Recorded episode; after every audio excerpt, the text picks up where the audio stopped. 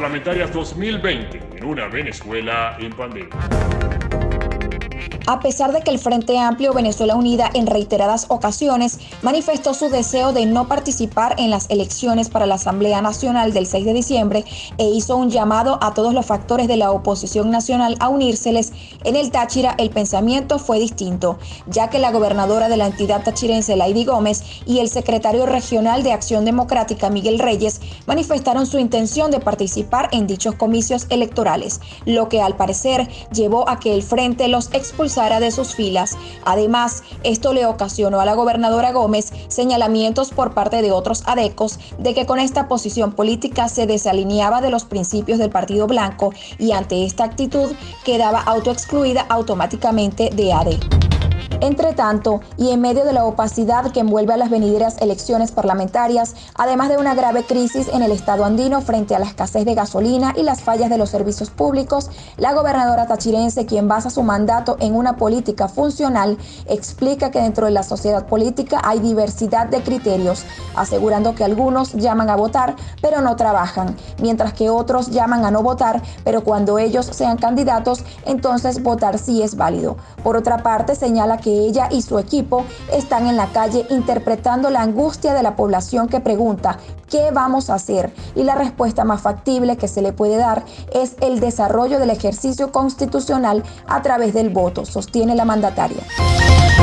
Luego de una consulta a diferentes sectores de la sociedad civil tachirense sobre si conoce o no los candidatos de su jurisdicción, sobre si va a votar y por qué, las respuestas fueron bastante similares, excepto una sola.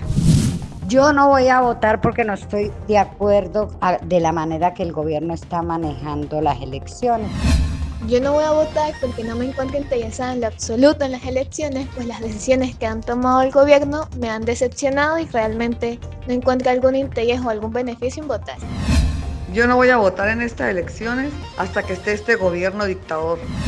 Yo no voy a votar porque ninguna de las propuestas establecidas por los candidatos ha llamado mi atención no voy a votar porque yo soy jubilada, cobro pensión y no me alcanza para nada. Soy paciente oncológico, me llega tratamiento un mes, dos, tres meses no me llega. En octubre cumplí dos años que no me venden una bombona de gas. Ya en, la bomba del gimnasio Herminio Gutiérrez ya no nos están dando gasolina. No voy a ir a votar porque estamos mal en esta situación.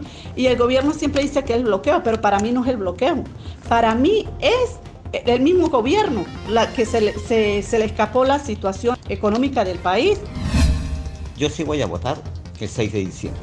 Sí voy a votar por el proceso bolivariano revolucionario. Yo sé que son, hay muchísimas dificultades en, cuanto a la economía de nuestro, de nuestro estado, de Venezuela, bueno, la alimentación, el gas, pero pienso ¿no? que todos los venezolanos debemos de votar, bien sea por la oposición este 6 de diciembre o bien sean por el proceso bolivariano revolucionario estas elecciones parlamentarias serán inéditas y muy particulares, no solo porque según expertos y parte de la comunidad internacional indican que se desarrollarán en medio de una serie de irregularidades y violaciones al reglamento de la Ley Orgánica de Procesos Electorales, sino que también serán inéditas porque se llevarán a cabo en medio de la pandemia de la COVID-19, evadiendo una escasez de combustible nunca antes vista en el país y en pleno colapso de los servicios públicos.